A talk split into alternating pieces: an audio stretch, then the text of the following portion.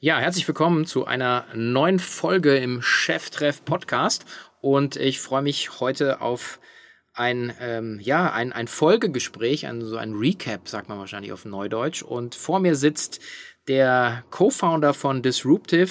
Herzlich willkommen, Rupert Botmeier. Hi Sven, freue mich wahnsinnig wieder dabei zu sein. Herzlich willkommen zu Cheftreff, dem Future Retail Podcast von Sven Ritter. Im Gespräch mit den Machern und Innovatoren der digitalen Handelsszene. Und bevor es losgeht, ein kurzer Hinweis auf einen unserer heutigen Werbepartner. Commerce Tools. Commerce Tools bietet die weltweit führende Plattform für digitalen Handel – die es ermöglicht, hochgradig individuelle Einkaufserlebnisse zu schaffen und gleichzeitig eine profitable und nachhaltige Marke aufzubauen. Ihr Ziel ist es, den digitalen Handel zu revolutionieren. Commerce Tools gibt Marken und Unternehmen die Chance, die bisherigen Grenzen des E-Commerce zu überschreiten. Und das nicht nur für Großunternehmen, sondern auch für kleinere Firmen. Mit der neuen Lösung Commerce Tools for Growth lassen sich Customer Experiences über sämtliche Kanäle hinweg unkompliziert bereitstellen. Händler können so ihr E-Commerce-System innerhalb von wenigen Wochen statt Monaten einrichten, ohne technische Abhängigkeiten. Commerce Tools bietet genau den Service, den du für dein Business noch suchst. Oder du möchtest vielleicht selbst ein Teil von Commerce Tools werden. Im Moment werden bis zu 100 neuer Stellen besetzt. Geh einfach auf commercetools.com und schau dich um. Den Link hierzu findest du auch in den Show Notes. Es lohnt sich. Ja, wir haben äh, gerade mal rekapituliert. Äh, unser letztes offizielles Gespräch war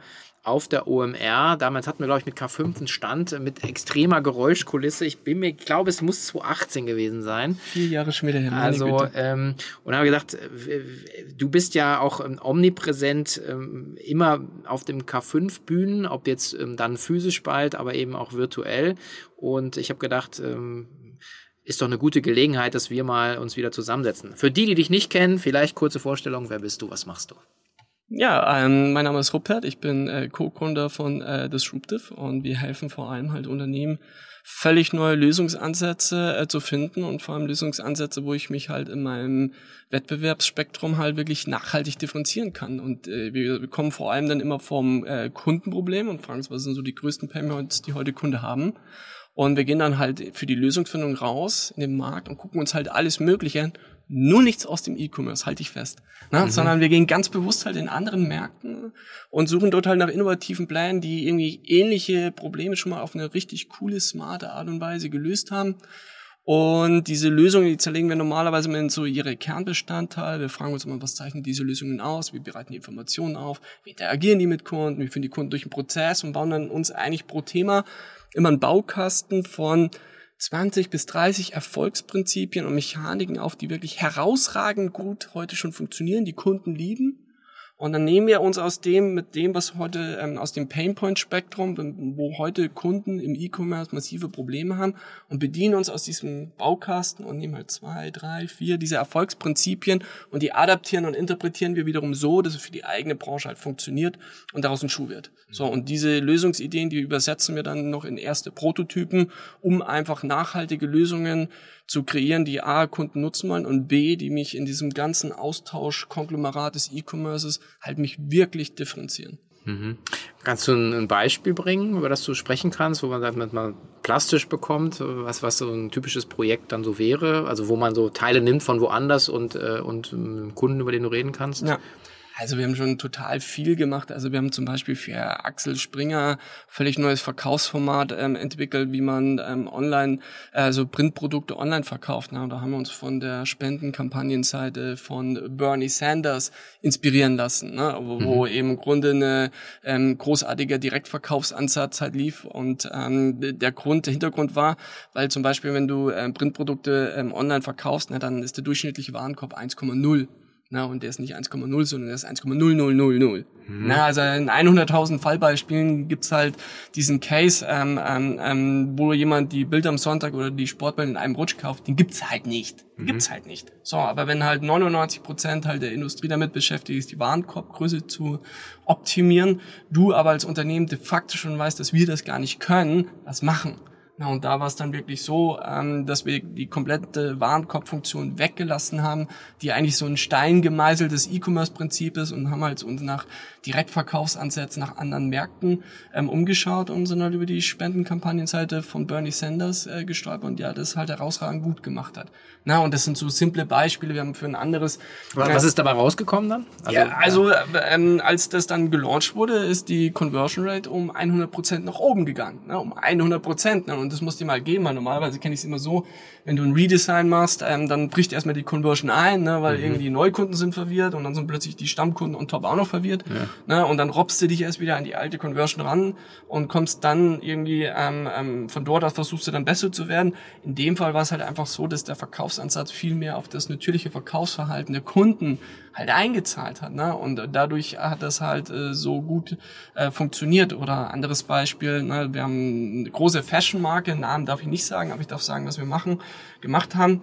Ähm, deren Herausforderung war halt, dass ähm, jede Fashion-Marke muss 20 Prozent des Sortiments irgendwie, das nennt man dann ähm, ähm, ähm, ähm, Fancy Items, ne, wo sie dann darüber die Marke definieren, die halt total trendig sind, die voll auf irgendwelche Fashion-Trends einzahlen. War nur bei der Marke genau die Produkte, die mit Abstand sich am schlechtesten verkauft hatten, weil die so im Mittelsegment halt ähm, ähm, ähm, ähm, platziert sind und da war einfach als Botschaft der Kunden, dass die totale Berührungsängste haben mit Modetrends. Ne? Absurd, aber mhm. ist halt so. Ne?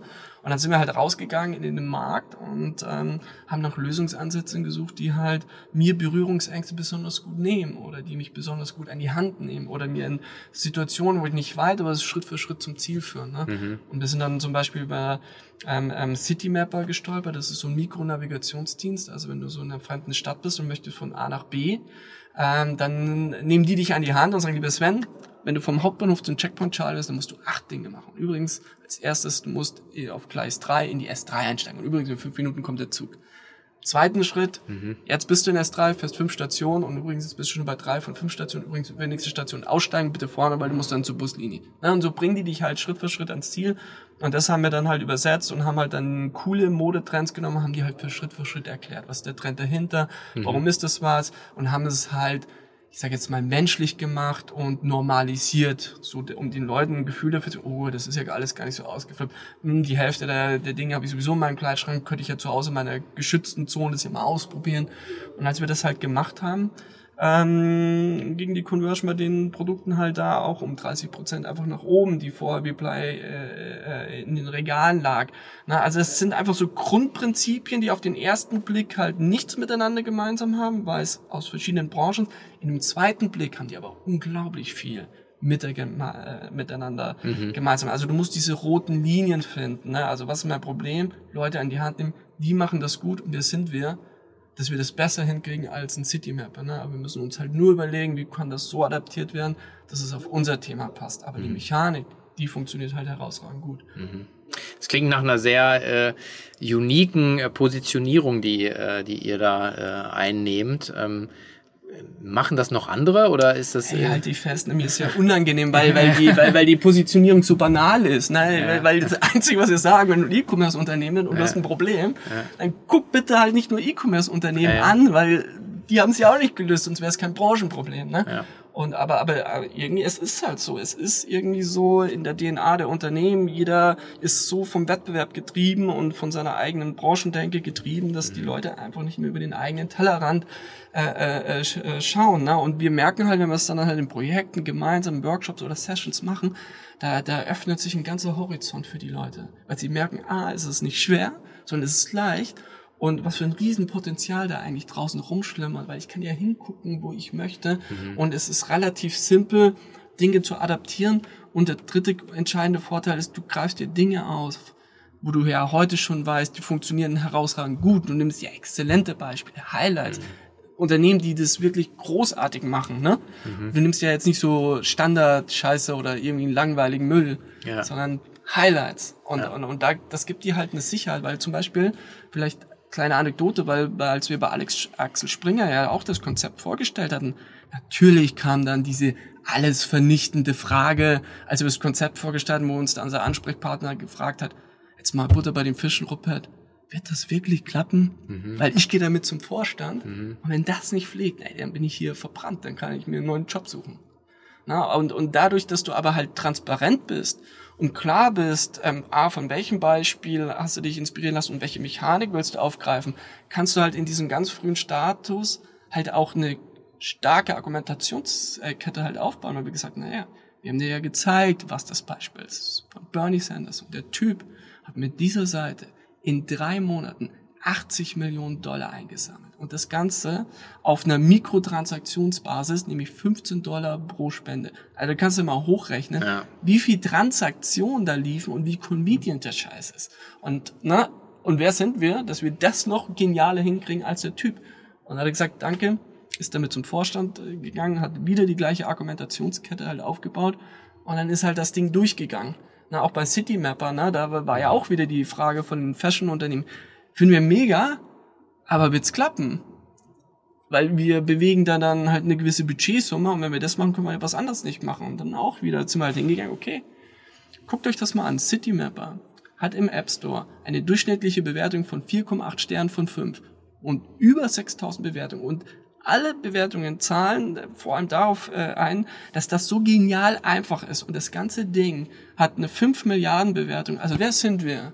Dass wir glauben, noch eine bessere Guidance machen zu können, als die noch besser Menschen an die Hand zu nehmen, als ein Unternehmen, deren Kerngeschäft es ist, nichts anderes zu machen. Ich mhm. diskutiere da nicht mit euch, dass das funktioniert. Ich diskutiere gerne mit euch, ob es so, wie wir es für euch adaptiert habt, schon der richtige Weg ist. Das müssen wir herausfinden. Aber diese Mechanik, weiß ich heute, mhm. Market Proof ist da, wie es so schön heißt, das funktioniert herausragend gut. Na, und das hilft einfach, Unternehmen die Sicherheit zu geben, auch mal was zu riskieren. Weil das Risiko, was sie, sage ich jetzt mal, eingehen, ist managebar. Und darum geht's ja eigentlich, Ideen, die differenzierend sind, gleichzeitig so zugänglich zu machen, mhm. dass das Management es Mut hat, den Weg zu gehen. Mhm, okay. Und da helfen wir. Ja. Und die, die Erkenntnis, dass das äh, eigentlich so der, der einzige Weg ist, um aus seiner, seiner ähm, Betriebsblindheit rauszukommen, also zu sagen, ich schaue ganz, woanders, adaptiere dann die Lösung oder prüfe auch erstmal, ähm, kann ich das überhaupt jetzt auf mich also anwenden? Äh, wann kam dir die Erkenntnis? Boah, das ist, äh, haben wir ein bisschen Zeit? Ja. Weil ähm, ich hatte ja, während ich äh, studiert hatte, habe ich ja eine eigene Webseite gegründet und das war zu einer Zeit, da gab's da wurde alle, die äh, im Internet irgendwas gemacht haben, die hieß Webmaster.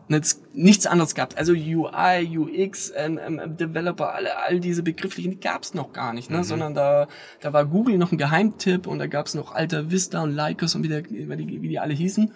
Und, ähm, und ich hatte dann eben ein eigenes Portal gebaut, hatte mir das selber beigebracht und äh, dadurch, dass es ja irgendwie nichts gab, an dem du dich festhalten musst, ich mich halt überall bedienen. Ne, und habe dann halt überall so Teilelemente, die ich halt irgendwie cool fand, irgendwie so rangezogen, habe das mir zusammengemixt und ich dachte halt, alle machen das so. Das ist mhm. normal. Und ich habe es halt gemacht, weil aus Mangel an Alternativen, habe das aber dann erst viel, viel später gemerkt, ähm, dass ich mir da was angeeignet habe, das anscheinend eher speziell ist, weil ich weiß noch, als ich meinen allerersten Job in der Otto-Gruppe hatte, habe ich ein Thema bekommen dann bin ich halt hingekommen und mit der, äh, habe die Lösung vorgestanden. Das, hat mein Chef so gemacht, so, boah, Robert, krass, Mann, also, wie kamst du denn da drauf? Äh, das ist ja voll out of the box gedacht und ich so, ja, äh, danke, danke, freut mich, dass dir das gefällt. Parallel auf Wikipedia geguckt, ne, out of the box. Ja, weil, ich ja. hatte ihn nicht verstanden, was er damit ja. meinte. Und da ist mir zum allerersten Mal überhaupt in den Sinn gekommen, dass das A, vielleicht was Besonderes sein könnte mhm. oder ein Talent oder was Differenzierendes, wäre wär ich da nicht drüber gestolpert. Ne? Und, und so kam das. Und dann habe ich gemerkt, okay, das ist etwas, was mich unterscheidet. Und dann habe ich es halt verfestigt und nur noch so gemacht. Und irgendwann mal auf der Reise kamen dann halt Leute auf mich zu und meinten so, kannst du mir das beibringen? Und dann ist der Groschen gefallen. Und da war dann die Idee, okay, wie könnte ich das am besten beibringen? Und dann ist das in ein eigenes Framework übersetzt worden. Mhm. Ja, und das tun wir heute erfolgreich orchestrieren. Aber jetzt die Frage natürlich, die sich dann stellt, weil wir irgendwie sagen, jetzt könnten wir vier Jahre zurückspulen und sagen, jetzt äh, ihr seid immer noch in derselben Konstellation. Also ja. ihr habt jetzt nicht 50 Consultants, die das machen, sondern das ist ja so, was man jetzt so erwarten würde, so sagen, wo stehst du, was machst du für einen Umsatz, in welche Länder, Märkte geht ihr jetzt rein, sondern es ist immer noch Du und deine Mitgründerin, oder? Also das ist ja mein persönlicher Albtraum, dass ich da 50 Consultants an der Backe habe, für die ich alle Projekte heranschaffen muss, damit die alle ausgelastet sind. Völlige Vollkatastrophe. Ich bin froh, dass wir das nicht machen, sondern wir haben was ganz anderes gemacht. Wir haben was total ausgewählt. Wir haben eine eigene Plattform aufgebaut, ne, wo wir dieses Framework wirklich komplett durchdigitalisiert haben und im Grunde jeden einzelnen Schritt uns überlegt haben, was ist so der Kernbaustein, welche Datenelemente brauchen wir pro Sprint und haben daraus ähm, ähm, im Grunde ein eigenes, komplettes Kollaborationstool äh, äh, gebaut. Und, und der Hintergrund, warum wir das gemacht haben, ähm, initial, als ich mich selbstständig gemacht hatte und, und, und äh, ähm, meine Mitgründerin auch, irgendwann mal kam uns der Trichter, eigentlich simulieren wir hier ein Angestelltenverhältnis kommen um neun, wir gehen um 18 Uhr, wir arbeiten wie Angestellte, nur dass wir mehr Risiko haben. Das kann es ja nicht sein. Und dann war meine Co-Gründerin, die hat die, das war das Schlaueste, was ich je gehört habe in, im, im Business-Umfeld. Die hat einem die Frage gestellt, okay, was müssen wir eigentlich organisatorisch machen, dass wir eigentlich in 20 Stunden mehr schaffen, als Leute, die 80 Stunden die Woche arbeiten und mehr Qualität abliefern. Mhm. So, und dann war wir so, wow, das ist, eine richtig gute Frage. Ne? Und dann sind wir halt hingegangen und haben halt alle Zeitkeller ähm, ähm, ähm, auf den Tisch gelegt und haben die einen nach dem anderen halt eliminiert. Ähm, Beispiel? Also klassisches Beispiel, ähm, ich starte heute ein neues Projekt und dann muss ich mir erstmal die Inhalte zusammensuchen. Das kannst du dir alles schenken, sondern wir haben jetzt ein eigenes Netzwerk äh, geschaffen, wo all die Projekte und die Unternehmen, die auf dem Tool sind, in einen großen Pot halt die Inhalte reinspielen, also welche Aufgabenstellungen geben die sich, was für Painpoints sammeln die, was für Benchmarks haben die, was für Ideen und du kannst dann aus diesem Netzwerk Inhalte halt in dein eigenes Projekt reinziehen. Also allem zahlen in den gleichen Pot ein und haben, kriegen dadurch halt völlig neue Perspektiven und Ideen geliefert. Und wir machen dann halt äh, ausgeflippte Dinge damit mit diesem Tool. Zum Beispiel, wenn du ein neues Projekt anlegst, legst du ein Briefing an und dann tun wir automatisiert die Inhalte dieses Briefings auslesen und mit den Inhalten aus dem Netzwerk matchen. Also im Sinne von andere Unternehmen, die eine ähnliche Herausforderung wie du hattest, die haben sich übrigens folgende Fragen gestellt. Die haben sich folgende Beispiele angeguckt und ähm, folgende Ideen gehabt. Ne? Mhm. Das heißt auf Knopfdruck. Ne? Wir, wir hatten das eine Out-of-the-Box-Recommendation genannt, ne? weil es ist das Schlimmste überhaupt, ähm, ähm, wenn du ein neues Projekt startest, leere Blatt Papier. Und jetzt kriege ich auf Knopfdruck, auf ein Silbertablett direkt Inhalte geliefert, mhm. die ich sofort in mein Projekt reinziehen kann. Oder wie viele Stunden habe ich eigentlich auf dem Laufwerken verbracht, wo ich irgendwelche PowerPoint-Dateien oder Inhalte gesucht habe. Alle inhaltlichen Elemente, wir haben, sind komplett durchdigitalisiert. Ich gebe das kurz in eine Suche ein, habe sofort die Elemente, ziehe es in mein Projekt rein. Ich spare mir Stunden an Stunden von administrativen äh, Prozessen, und dann haben wir zum Beispiel auch ein Sprintplanungstool-Service ähm, ähm, eingeführt. Das heißt also, ich kann flexibel Teams zusammenstellen für jeden einzelnen Sprint und ähm, schicke ihnen eine Einladung und habe dann einen digitalen Assistenten, der die Schritt für Schritt methodisch durchführt. Also das, was ich vorher in Workshops als Facilitator oder Moderator gemacht habe, haben wir komplett durchdigitalisiert. Heute lade ich teilweise Kunden nur ein, zeige ihnen einmal kurz den Prozess, schicke die Einladung raus und sage, bis Ende der Woche habt ihr das und dann macht das jeder in seinem eigenen Arbeitstempo. Ne? Also das heißt, irgendwie eine Person kann das halt direkt alles am Montag machen, die vier Schritte. Einer schafft ähm, halt von den vier Schritten einen am Dienstag, zwei am Mittwoch, einen am Donnerstag. Aber am Freitag kommen wir zusammen, bis dahin hat's halt jeder erledigt. Ne? Mhm. Und es spart so dermaßen viel Zeit. Also heute mache ich die Arbeit, die ich, vor, ich vorher ein Team von acht Leuten hatte. Mhm, okay, und ist das dann die, die Plattform, ist das eine Eigenentwicklung oder habt ihr dann auch auf, auf, auf Module, bestehende Module zurückgegriffen? Das ist eine komplette integriert? Eigenentwicklung von der grünen Wiese, weil das, was wir gebraucht haben, das hatte am Markt nicht existiert. Also haben wir es komplett neu gedacht und mhm. ähm, ähm, ähm, ähm, auch ähm, komplett investiert.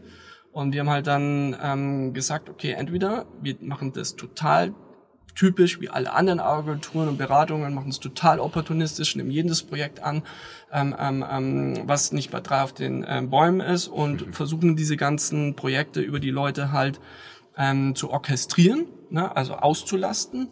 Oder wir investieren in die eigene Produktivität und überlegen uns, wie können wir die Arbeit von acht Leuten selber machen, ohne dass es für uns in Stress ausartet. Mhm. Und das zweite fand mir viel, viel smarter bloß halt auch nach vorne ähm, gedacht. Ich meine, am Ende des Abends haben wir dieselben Fragestellungen wie unsere Kunden auch. Ne? Was macht ja. uns anders. Ne? Es gibt tausende von Agenturen, es gibt tausende von Beratungen, alle das Gleiche. Ne? Und wie differenzieren wir uns da? Ne? Und, und das mhm. auch mit dem Blick nach vorne, Arbeitsautomatisierung, Prozessautomatisierungen, ne? also unter anderem haben wir deswegen diese Recommendation auch gebaut, ähm, deswegen die zentrale Sprints, deswegen digitale Assistent, all diese Themen helfen uns da halt sauber aufzustellen, aber auch als Unternehmen und als Marke auch glaubwürdig zu sein, ne? Mhm. Um, zu sagen, wir stellen uns dieselben Fragen und wir arbeiten auch dran. Und wenn wir es schaffen, könnt ihr es auch schaffen. Ja. Und die äh, eure Kunden, äh, die müssen ja die Daten dann auch reingeben. Ne? Also das ist genau. ja immer im Prinzip so dieses äh, Silo-Denken und sehe, ich will nicht teilen, weil das ist ja ein Wettbewerbsvorteil, mein Know-how und so weiter. Das ist aber mittlerweile kein Problem mehr, höre ich dann raus, ne? weil, weil du bekommst ja auch extrem viel. Davon. Das ist äh, ähm, überhaupt kein Problem. Im Gegenteil, das ist hochökonomisch. Ja. Na, weil wer hat denn schon Zeit, ständig 10, 20 Leute damit zu beschäftigen, die neuesten Scheiß zu finden mhm. und einem aufzubereiten. Ne? Und am Ende des Abends ist es ja ein Netzwerkeffekt. Ne? Ich gebe zwar ein Beispiel rein, ein Benchmark-Beispiel, aber ich kriege ja zehn wieder zurück, ja. ne? weil die anderen Unternehmen ja das auch ähm, ähm, ähm, dort eben sammeln. Plus, was wir halt schon machen, ist, wir haben ähm, Branchensperren. Ne? Also zum Beispiel, ne, wir haben ja auf unserer Plattform Unternehmen wie beispielsweise Kind Hörgeräte oder Marco Polo. Ne? Also wo kommen die sich bitte schön ins Gehege? Die mhm. kommen sich nicht ins Gehege. Aber die haben sehr ähnliche Herausforderungen ne? und können sich mhm. dann dadurch gegenseitig unterstützen. Und wie viele Leute kann ich mir denn leisten, die sich permanent mit Innovation beschäftigen? Kann ich mir nicht leisten. Ja. Ne? Und da ist halt der Vorteil, dass diese Kosten halt ausgelagert werden und jeder tut ein Stück beitragen. Und, ähm, und dann in der Summe hat, haben wir alle, alle mehr. Plus wir ähm, können halt ähm, Wettbewerber untereinander ausschließen. Also wir haben zum Beispiel die Vodafone und auch die Freenet drauf und die können wir halt gegenseitig ausblenden. Also das heißt, die Freenet sieht alle Inhalte, nur nicht die von der Vodafone und die Vodafone wiederum sieht alle Inhalte aus den Netzwerken, nur nicht die von der okay. Freenet. Okay. Und ähm, dann ist das, sagen, euer Business Model ist dann, also ihr verkauft nicht Zeit, sondern ihr verkauft letzten Endes Plattformzugang oder, oder ist es eine, ist es so ein Hybrid? Also wir verkaufen vor allem Lösungen. Ja. Das ist das. Ihr habt ein Problem, wir bauen euch die Lösung. Das machen wir auch zu einem Festpreis mhm. innerhalb unseres Formates. Und ob ihr das dann über ein Workshop-Format äh, machen wollt, ob ihr das über ein Sprint-Format machen wollt oder ein Remote-Format oder ein Plattform-Format, ähm, ab zu den Kunden. Da gucken wir immer, was passt jetzt in dem Fall mit Abstand am besten. Mhm. Aber eigentlich ist das, wir verkaufen Lösungen und wir wollen uns zu 100 Prozent aufs Inhaltliche konzentrieren und nicht aufs Administrative. Und der Vorteil ist halt, mhm. dass wir halt ähm, halt total kundenfreundlich halt arbeiten können, weil wir nicht halt auf Auslastung angewiesen sind. Plus, also, na, das ist so ein bisschen Hybridmodell. Das eine ist halt wirklich Beratungs- und, und Kreativleistung. Das andere ist wirklich Zugang zur Plattform selber. Und ähm, da vermarkten wir halt immer eine Art Jahreslizenz. Also du zahlst eine äh, Lizenz, die liegt so bei 15.000 Euro. Mhm. Und dann haben alle aus deinem Unternehmen Zugang zu dieser Plattform, können dort Projekte machen, können auf die Inhalte zugreifen. Mhm. Und wir haben halt viel mehr Planbarkeit und können dadurch einfach die Dinge viel besser skalieren. Mhm. Okay. Ja. Eine kurze Unterbrechung für einen weiteren Werbepartner dieser Folge.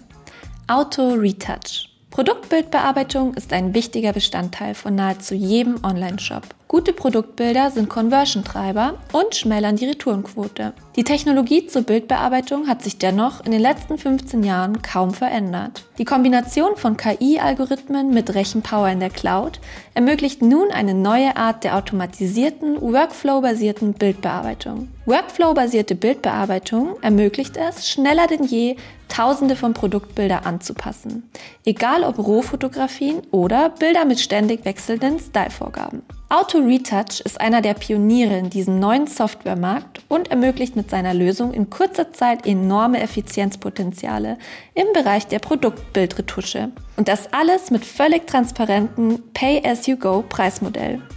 Du willst mehr über das coole Startup aus Stuttgart erfahren? Dann komm entweder auf die K5 nach Berlin und besuch sie dort in der Ausstellerhalle oder du gehst einfach auf autoretouch.com. Den Link hierzu findest du in den Show Notes. Viel Spaß! Und sagst du, wie, wie viel, wie viel Firmen habt ihr da jetzt schon drauf? Oder? Mm, kann ich gern sagen. Also aktuell sind auf der Plattform 15 bis 20, ich müsste nur mal durchziehen, aber mhm. irgendwie so zwischen 15 und 20 Unternehmen, mhm. die da Weil du hast sind. natürlich auch da Netzwerkeffekt, beziehungsweise das typische Marktplatzthema. Du brauchst natürlich auch Angebot, äh, das, also, und Leute, die halt füttern, dass dann eben ja. auch man, man was rausbekommt. Ne? Also, also Henne-Ei-Problem, ne, wie alle, aber ja. da sind wir mittlerweile echt über den Jordan. Das war am Anfang ein Riesenthema, ne, weil da war im Netzwerk, wenn man da halt 80 Benchmarks zum Starten. Da, da kann ich jetzt keinen motivieren, ja, ja. da irgendwie zu sagen, das jetzt als etwas Größeres zu verkaufen, als es dann am Ende ist. Aber mittlerweile haben wir da über 900 Benchmarks aus anderen Industrien drin mit ausschließlich exzellenten ähm, ähm, Mechaniken. Also wir legen großen Wert auf Qualität und nicht auf Masse. Wir haben über 300 Lösungsideen, über 100 Prototypen. Also da ist jetzt schon richtig Schmalz, Gehirnschmalz drin. Und, und, und, und na, also wenn du so willst, das ist so ein bisschen die größte Transformationsdatenbank im E-Commerce, die du eigentlich finden kannst, weil mhm. alle Inhalte, die da drin sind, zahlen ausschließlich auf Differenzierung ein. Mhm. Sozusagen das nächste E-Commerce zu erfinden, wenn du willst, und nicht das Bestehende jetzt auch nochmal weiter auszurollen. Mhm, okay. Das ist ja ein super Stichwort, weil äh, wir haben ja die äh, wunderbare Gelegenheit, ähm, neben dem Audioformat hier die, ähm, die genau die auf diesen Erkenntnissen ja auch aufzusetzen ja. und von dir zu lernen. Und zwar an Tag 2, 30. Juni im Mestrel in Berlin auf der K5-Konferenz eröffnen wir beide. Also du machst das, aber ich moderiere dich an. Äh, glaube am Tag 1 um 9.30 Uhr legen wir los. Ich glaube Tag 2 ist es, mein ja, Genau, Tag zwei, ähm, genau. Und ähm, aber du eröffnest den Tag zwei und ähm, da geht's um auch neue Verkaufskonzepte. Also es ist ja genau die Frage E-Commerce, ich weiß gar nicht wie viel, X0. Ähm, in welche Richtung wird, wird, das, wird, das denn, wird das denn gehen? Kannst du schon einen kleinen Vorgucker machen?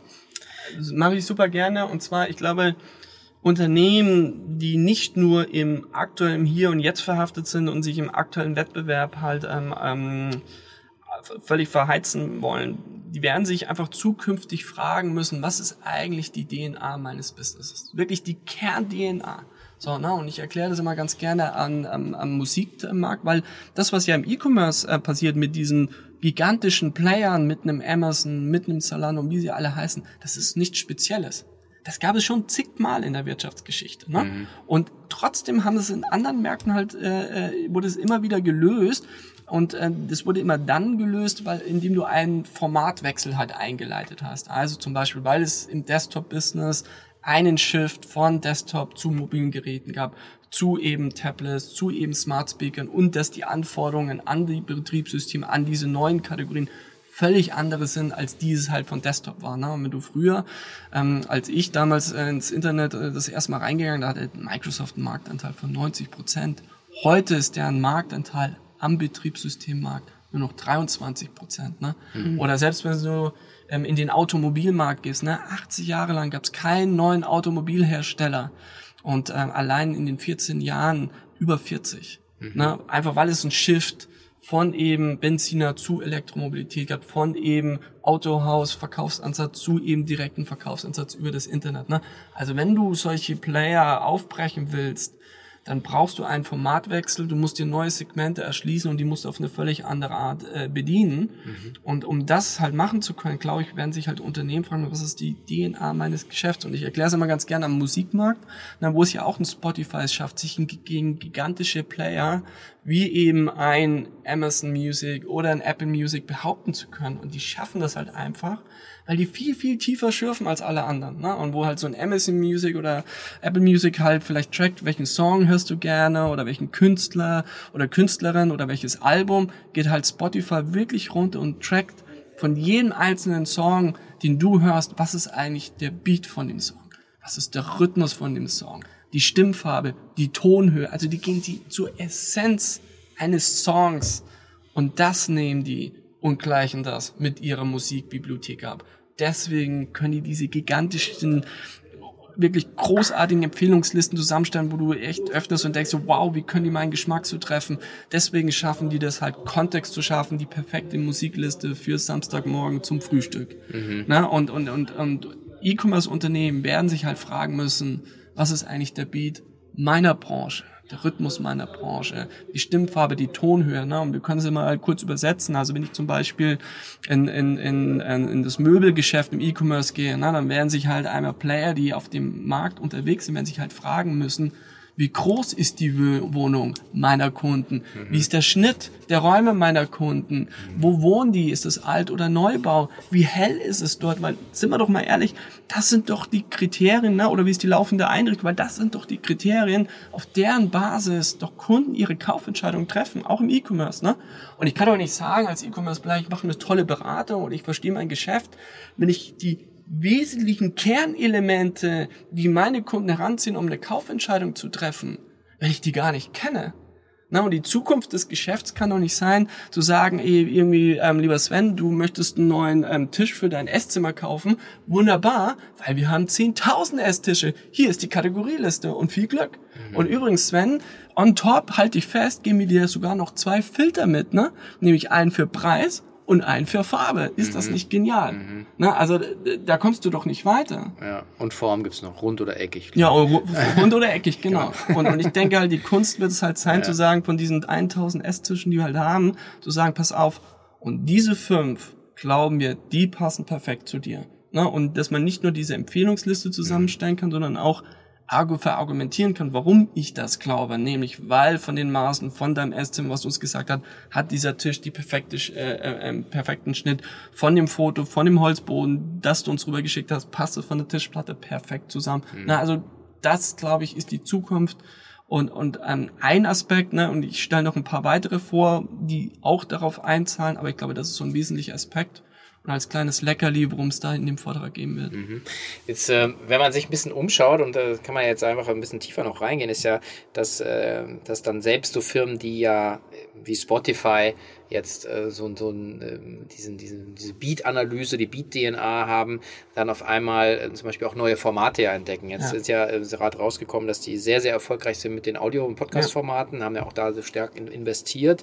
Ähm, ist das jetzt auch was, wo man sagt, okay, guck mal, da findet eigentlich eine Transformation innerhalb von einem Unternehmen statt, wo man sagt, okay, man erkennt die Marktchance, äh, weil da geht es ja wieder um ganz andere Fragen. Ja, da geht es ja. ja. nicht darum, jetzt, wie ist die Stimmfarbe ja. von dem, von dem, sondern da geht es ja wahrscheinlich um, um, eher um Content-Themen, ja. Also ähm, oder anderes Beispiel, was mir jetzt gerade sehr, sehr gefällt, ist äh, Airbnb hat ja gerade ähm, Kategorien eingeführt. Also vorher war ja immer genau dieses so, okay, äh, wann willst du fahren, wohin willst du fahren? Und dann hast du eine Ergebnisliste ausgespielt bekommen. Jetzt ist es so, was ist ich, fancy Houses im Urwald oder so. Äh, kommst, oder tropisch oder so nach Wünschen. Und eher, du kommst ne? ja komplett in einen ja. anderen Modus, weil du dann nicht mehr sagst, okay, wann kann ich denn eigentlich fahren, sondern einfach, was will ich denn eigentlich erleben? Und das hat ja auch wieder in beide Richtungen, sowohl für den, äh, den Anbieter, der kommt ja an ganz andere Leute ran, als auch ähm, die, die, das Nutzungsverhalten verändert sich ja nochmal komplett anders. Ja. Also, weil das sind so auch so Beispiele wahrscheinlich, die ihr euch anschaut, oder? Äh, das, also witzigerweise haben wir genau dieses Beispiel, was du gerade aufsagst, ähm, ähm, vor zwei Wochen in einem Workshop bei einem E-Commerce-Unternehmen auch angewendet. Ne? Also ja. wie kann ich denn neue Welten aufmachen? Wie ja. kann ich denn wirklich Leute in Themen zu, äh, äh, zugänglich machen? Wie kann ich, wo Leute vielleicht überhaupt gar keinen Peil an die Hand nehmen und Themen für sich entdecken lassen und vielleicht dann auf Dinge stoßen, wo ich gar nicht initial mal gedacht habe, dass ich da irgendwie einen Bezug habe oder sonst. Und da sind wir jetzt wieder bei diesen neuen Formatwechseln, ne? also sich völlig neue Segmente zu erschließen. Weil was macht denn der E-Commerce heute? Heute ist das Paradebeispiel und ich würde sagen 90 Prozent aller Unternehmer ist Bedarfsdeckung. Ne, da ist jemand schon relativ weit in seiner Kaufentscheidung und sucht ja. einen Player, der das vielleicht im Sortiment hat, im Idealfall am günstigsten oder wenn nicht am günstigsten, dann wenigstens als zuverlässigster. Ne, und ich suche mir das. Und es ist ein Riesengeschäft. Ne? Ich meine, ein Amazon ist riesig, riesige Milliardenbewertung. Aber ist das das letzte, ähm, die letzte Intelligenzstufe des E-Commerces, sind wir doch mal ehrlich, das muss doch weit drüber hinausgehen. Ne? Und wenn du das heute äh, ähm, ähm, anschaust, was E-Commerce macht, dann ist das ja eigentlich Karstadt auf Steroide. Ne? Also es mhm. ist das Warenhausmodell von früher, wie du es kanntest, nur halt auch in XXXXL gedacht. Ne? Weil halt anstatt eine Million Produkte, wie so im klassischen Karstadt, ähm, hast du halt dann plötzlich 100 Millionen Produkte. Anstatt halt 100 Kategorien hast du 100.000 Kategorien, ne? Mhm. Ihre. Aber am Ende des Abends ist es das Warenhausmodell, was eigentlich alle betreiben. Ich versuche so viele Kategorien wie möglich aufzubauen Ja. und da liste ich so viele ähm, Produkte, wie ich nur irgendwie kann. Aber ich kenne halt keinen, der im klassischen Retail-Geschäft heute sagt, dass Karstadt und Kaufhof, dass denen die Zukunft gehört. Nur im E-Commerce, da denken wir, das ist so das Einzige. Ne? Und wie es halt so einen Formatwechsel gab zu mobilen Betriebssystemen etc., dann merken wir halt immer, okay, jetzt gibt's einen Formatwechsel, wirklich Leute ins Stöbern zu bringen, Erlebniswelten zu kriegen, auf einer völlig anderen Basis zum Beispiel einfach auch Produkte zugänglich zu machen. Ne? Also mein Lieblingsbeispiel, kennst du ja auch, unsere Freunde von Kellersports, die machen es schlau, weil die haben ja eine eigene Plattform gestartet, die nennen die Keller Smiles und da belohnen die Menschen nicht für den Kauf von Produkten, sondern wenn sie für den Sinn, warum sie zu Kellersport gehen, nämlich wenn du Sport machst. Ne, du kriegst bei Keller Smiles ähm, Punkte, wenn du regelmäßig Sport machst, wenn du immer trainierst, ne, und die lernen unfassbar viel über ihre Kunden. Ne? Wie oft machen die Sport? Was ist die Motivation von denen? Wollen die abnehmen? Wollen die zunehmen? Wollen die Muskel abnehmen? Wollen die fitter werden? Wollen die gesünder leben? Etc. Wo laufen die? Wie laufen die? Ne? Und darauf basierend halt dann können sie natürlich ganz, ganz andere Vorschläge, Empfehlungen machen und es wirklich einfach auch ähm, Kunden halt ähm, ernst nehmen mit dem Sinn dahinter, ne? Oder wenn du ein anderes Beispiel nimmst, ähm, und da geht halt, das so eine zweite Thematik, die auch in die Zukunft der E-Commerce-Konzepte wird über Alltagsservices kommen. Ne? Also Dinge, wo ich den Alltag der Menschen stattfinden kann und darauf basieren dann eben meine E-Commerce-Vorschläge ma machen kann. Ne? Und da werden ganz viele Player noch in den Markt reinstoßen, die initial überhaupt gar nichts mit E-Commerce zu tun gehabt haben. Also zum Beispiel, wenn ich jetzt ein Freeletics nehme, ne, die hatten initial überhaupt nichts mit E-Commerce zu tun, aber die kennen ihre Kunden aus dem MF. Die wissen ganz genau, welche Workouts die machen, welche Übungen, wie oft die die machen, ne? Und in welchem Schwierigkeitsgrad. Und natürlich haben die vor kurzem jetzt ein E-Commerce-Modell angedockt. Und das ist ja auch nur schlau und sinnvoll und die brauchen halt dann nicht 1000 Workout-Matten, sondern die brauchen vielleicht halt nur drei. Ja. Und die können sie dann total in die Tiefe einkaufen und eine ganz andere Verhandlungsmacht aufbauen. Die brauchen nicht 100 Handeln, sondern die brauchen vielleicht nur fünf unterschiedliche Handeln, weil die wissen ganz genau, welche Übungen die Leute machen, welche Handeln man da braucht. Also viel zielgenauer auch Sortimente zu orchestrieren, einzukaufen mit weniger Risiko, ne? Weil du ja nichts einkaufst, wo du weißt, das wird mir irgendwo im Lager liegen bleiben und dann nicht in die Breite, sondern lieber in die Tiefe gehen, ist halt auch betriebswirtschaftlich halt total spannend und sinnvoll und in der Richtung wird halt immer mehr kommen. Wobei wir da natürlich dann sehr auch jetzt so in dieser Creator ähm, Economy dann so, so ein bisschen sind, dass man eigentlich bekommt, ja letzten Endes gut, jetzt Freeletics ist so ähm, einfach, einfach im Prinzip eine, eine Fitness-App, für die, die es nicht kennen, ja, Ja. und dann, dann, dann ähm, hast du bestimmte Programme, die du machen kannst, du hast Gruppen, die sich treffen, es gab ja auch dann irgendwie die, die Leute, die haben sich ja eigentlich ursprünglich mal getroffen, dann hier in München irgendwo im Park Ja. und haben draußen Übungen gemacht und haben, glaube ich, die Übungen dann irgendwie per PDF bekommen und das ist natürlich dann alles digitalisiert worden. Aber ähm, wie, wie, ähm, das ist ja auch ein Thema auf der, auf der K5-Konferenz jetzt, wie, wie sehr glaubst du, treibt dieses, ähm, diese Creator Economy, diese Influencer, also die ja auch eher über, über Content, über Followership, über, über Ja. Alltagsthematiken kommen, die finden jeden Tag auf dem, auf dem Mobiltelefon der Kunden oder Ja. ihrer Follower statt. Wie sehr treiben die neue Entwicklungen für, für, für einen Onlinehandel? Also kann, aber muss nicht nur die Creator äh, Economy sein, weil Gegenbeispiel von mir wäre zum Beispiel Bring, ne, ein toller Dienst aus der Schweiz, wo du halt simpel und einfach drei, vier Leute einfach ihren klassischen Haushaltseinkauf managen können. Ne, und die haben die halt den Dienst so lange optimiert, bis es wirklich so simpel, so einfach und genial nutzbar war, dass es heute 15 Millionen Haushalte jeden Monat nutzen und haben jetzt vor kurzem dann ein Marktplatzmodell angedockt, wo du eben diesen Zettel automatisiert in einen Warenkorb von Rewe oder Edeka umwandeln kannst. Also es muss nicht nur über eine Creator Economy laufen, sondern in dem Fall haben sie sozusagen, wenn du willst, die Nutzer genutzt, die ja ihre eigenen Einkaufszetteln eben erstellt haben.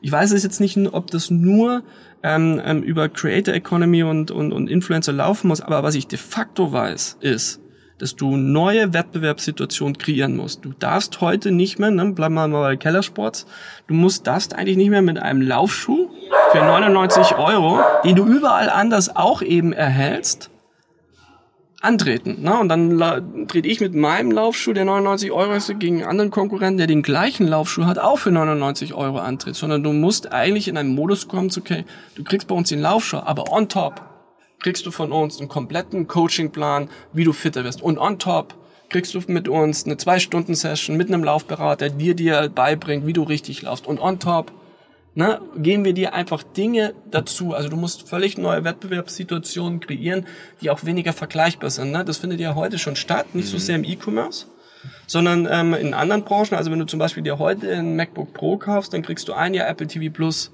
kostenlos dazu, um einfach die Zeit, bis das MacBook da ist, dir zu versüßen. Wenn du zum Beispiel in die Filmbranche gehst, wenn du Blackmagic Design reingehst, dann haben die eine ähm, ähm, Software, ne, die mit Final Cut von Apple oder Adobe Premiere konkurrieren muss. Nur on top geben die dir zu der Software das perfekte Schnittgerät kostenlos dazu, weil die verdienen ihr Geld nicht über die Software, sondern über die Hardware. Das findet halt statt und da kann halt die Creator Economy oder Influencer ein wesentlicher Baustein sein. Ne? Bei meinem vorherigen Beispiel ein Coach, der dir hilft mhm. oder Coaching Sessions, die vorher kreiert wurden und die mir helfen können. Muss aber nicht nur. Okay. Ja. Okay. Ähm, wenn man, du gerade gesagt hast, ja, sozusagen die, die äh, letzten Endes, es geht ja um, um Kreativität, ja, es geht um, um, ja. um Transformation. Jetzt äh, haben wir ja, äh, glaube ich, der eine oder andere mitbekommen, eine etwas herausfordernde wirtschaftliche Zeit, äh, auf ja. die wir zusteuern. Knappheit erzeugt aber immer Kreativität. Und jetzt, jetzt ist die Frage ja immer, geht jetzt so ein Hauen und Stechen los oder und das fand ich eigentlich schön, äh, Jochen und Marcel hatten das letzte so gesagt, ähm, die, die Online-Welt ist aus, aus ihrer Sicht immer eine Komplementärwelt. Das heißt also, es wird eigentlich immer mehr. Ein bisschen wie bei der Liebe, ja. Mhm. Liebe wird nie weniger, man gibt nee. Liebe rein und es und multipliziert sich eigentlich. Und ich finde, das ist ein schönes Bild. Ja. Ähm, aber ähm, was erwartest du jetzt so? Ich meine, weil jetzt sind ja die Unternehmen gezwungen, eigentlich wirklich den Gürtel enger zu schnallen, ja, und dann damit mit den, mit den Mitteln, die knapper werden, kreativer zu werden. Also das ist ja das so ein, auch wenn es immer so hart ist und ähm, ne, aber eine Rezession hat ja auch ein bereinigendes Gewitter weil es halt einfach Modelle, die eigentlich schon völlig überlaufen sind, offenlegt, dass sie, dass das dicht ist, dass das zu ist und dass einfach manche Modelle einfach, die heute alle draufsteigen, ähm, halt einfach kaum noch fliegen werden, ne? Und dann muss ich halt neue Wege suchen. Also heute will ja jeder ausnahmslos ja mittlerweile einen Marktplatz äh, aufmachen. Ne? Und es gibt ja kaum noch ein Unternehmen, das nicht irgendwie entweder angekündigt hat oder schon dran arbeitet, einen weiteren Marktplatz zu machen, um dann praktisch noch mehr anzubieten, um noch austauschbarer zu sein, weil noch mehr mhm. überall das Gleiche ist. Und ich glaube, diese Dogmen, die werden fallen. Weil was ist denn ein Marktplatz schon wert, wenn Lieferketten nicht mehr laufen und die Hälfte des Sortiments eine Wartezeit von ein bis sechs Monaten haben und wie attraktiv sind denn die Produkte wirklich, dass Leute sagen, das ist mir so wichtig, dass ich bereit bin, ein bis sechs Monate zu warten. Das sind doch nur vielleicht bei ein von zehn Produkten der Fälle und der andere Schrott, dann denke ich mir, ja, dann kaufe ich es halt nicht. Ja. Und äh, wie sehr ist es dann da noch irgendwie sinnvoll, in solche Modelle halt zu investieren? Ich glaube, da gibt es ein bereinigendes Gewitter, da werden viele böse aufwachen, ne? Und ähm, dass solche Modelle werden sich immer weniger lohnen und wenn das sich immer weniger lohnt, werden die Leute halt in neue Wege halt führen. Und ich glaube halt viele E-Commerce-Modelle, die heute hundertfach dupliziert wurden, die werden halt nicht alle überleben können. Und, und, und über so eine Rezession kann sich das halt beschleunigen und gleichzeitig bedeutet das auch wiederum all das Geld, was vorher in diese Modelle halt reingeflossen ist, das kann halt dann woanders hinfließen, wo es halt vielleicht besser aufgehoben ist, wo man dann sagt, okay, mit dem Modell kommst du nicht mehr weiter, müssen wir neue Wege suchen. Mhm. Also die Bereitschaft, in neue Wege zu investieren, die ist halt in der Rezession immer viel, viel höher. Jetzt müssen wir halt nur vorsichtig sein, weil wir das so locker salopp daherreden, weil am Ende des Abends, da gehen auch Arbeitsplätze verloren. Für viele ist es hart, auch vielleicht für Unternehmer oder Unternehmerinnen, da gehen auch Lebensträume zu Ende. Das ist halt immer so ein bisschen die, Kehrseite des Ganzen, ne? aber am Ende des Abends, jeder, der da reingeht, weiß, was für ein Spiel man da spielt und, und diese Garantie, dass das, was in den letzten Jahren einfach stattgefunden hat, was mich selber persönlich schon sehr geärgert hat, aus der Wirtschaft immer zu sagen, na, immer wenn es lief, dann hieß es, der Staat soll sich schön raushalten und die Gewinne sind dann privat. Mhm. Wenn es dann aber nicht läuft, dann soll schön der Staat einbringen und das Risiko abfedern. Ne? Deutsche Venture Capital Szene zum Beispiel.